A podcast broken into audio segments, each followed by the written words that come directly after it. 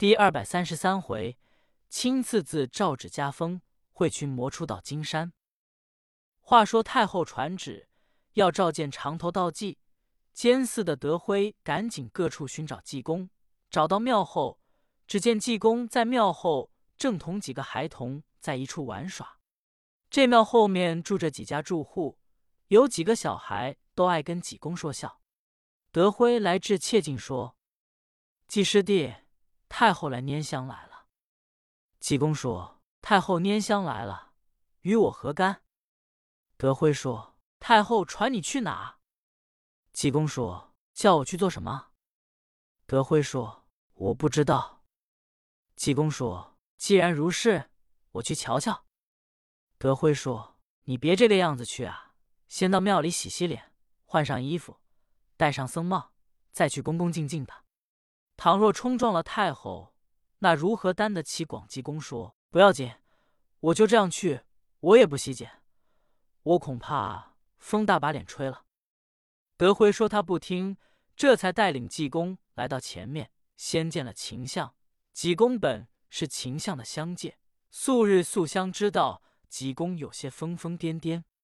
秦相先到太后驾前行礼，说：“启禀太后，长头道济有些疯疯癫癫，衣服褴褛不堪，恐冲撞了风驾。”太后说：“不要紧，我不怪他，只管叫他前来见我。”秦相下来说。圣僧恭敬些，千万不可怠谢。济公哈哈一笑，跟着来到太后驾前。太后一看，果然跟梦中见的和尚一般。济公一打问讯，太后说：“你是长头道济？”和尚说：“西湖有座天蓝山，长头和尚叫几颠。我今来此非别故，特与太后结善缘。”太后一听。乃梦中之语，连连点头，说：“是是，我来与你结善缘。我且问你，哀家来时比这事如何？”济公一听，口中连说：“不知道，不知道。”说着话，济公冲着太后揭起破烂袈裟，露出破裤子中衣，把下身全露出来。众人一见，全吓得惊魂千里。当着太后这样撒野，这还了得！武侍卫就要打太后，一见说：“你等不用打，原叫我明白了，下世我必要转女为男。”立刻把金棍武士喝退，这才问道：“长多道济，你在这庙里出家多少年了？”济公说：“我新来，日子不多。我看此庙日久失修，工程浩大。”求太后娘娘慈悲慈悲，重修此庙。太后立刻传旨，叫暗相、墨香派你二人监工，把我的凤享胭脂粉躺银发来十万两，重修净慈寺。秦相、墨相说：“遵旨。”济公谢过太后，从后吩咐就到，回关。回到宫内，把此事孝明皇上。皇上知道。济公乃得道高僧，敕封为护国散禅师。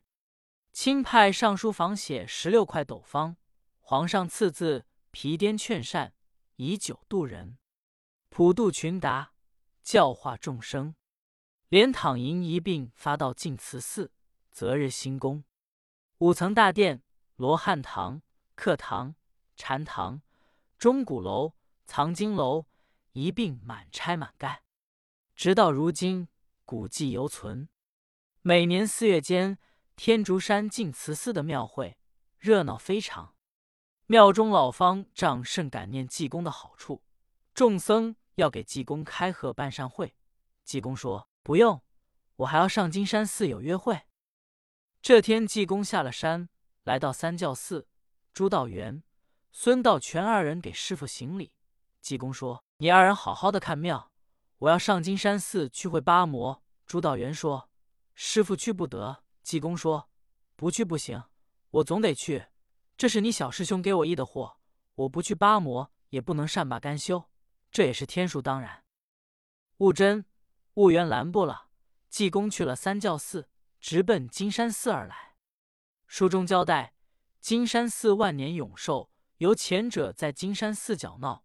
他本是镇守瓜州一带长江的大元帅，奉东海龙王敖广所派，只因金山寺老方丈设立打渔船要渔税，伤了他子子孙孙不少。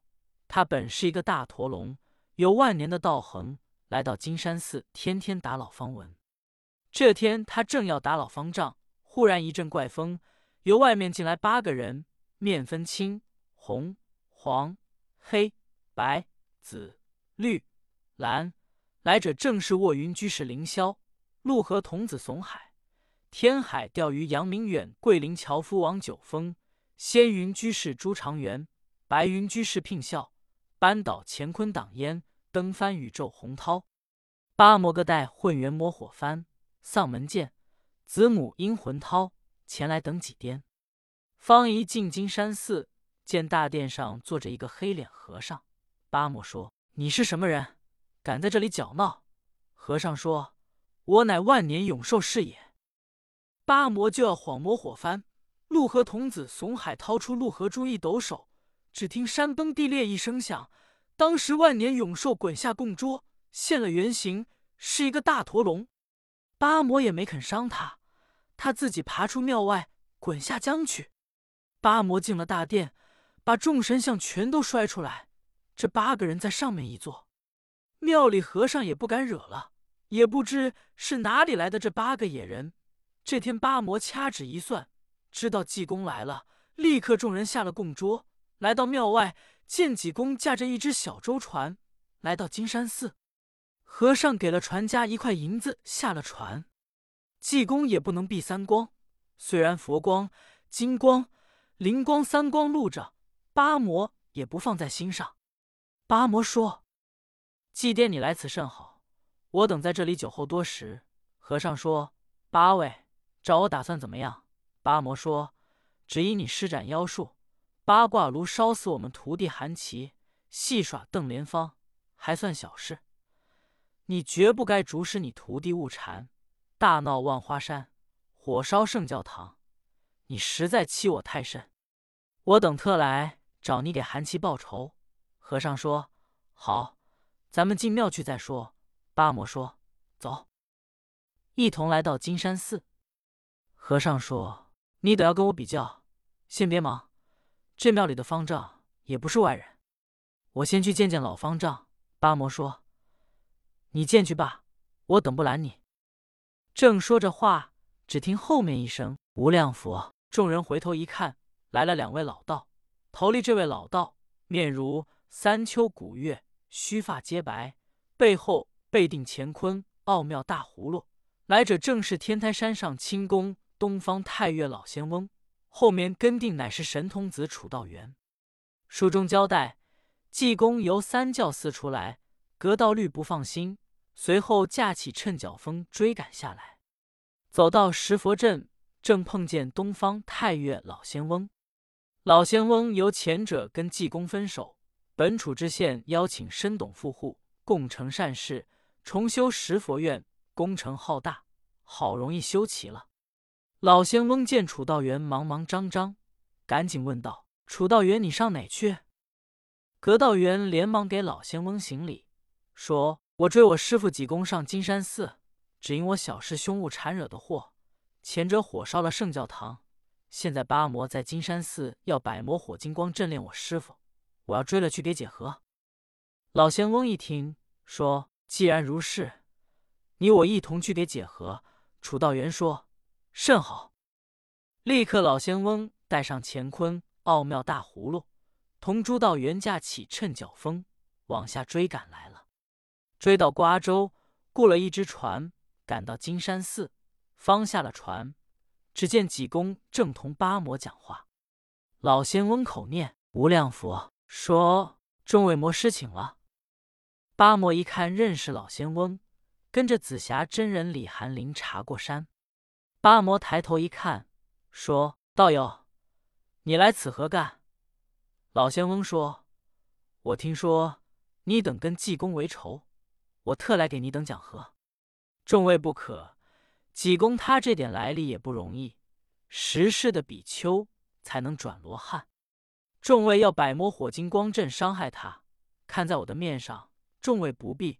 卧云居上灵宫说。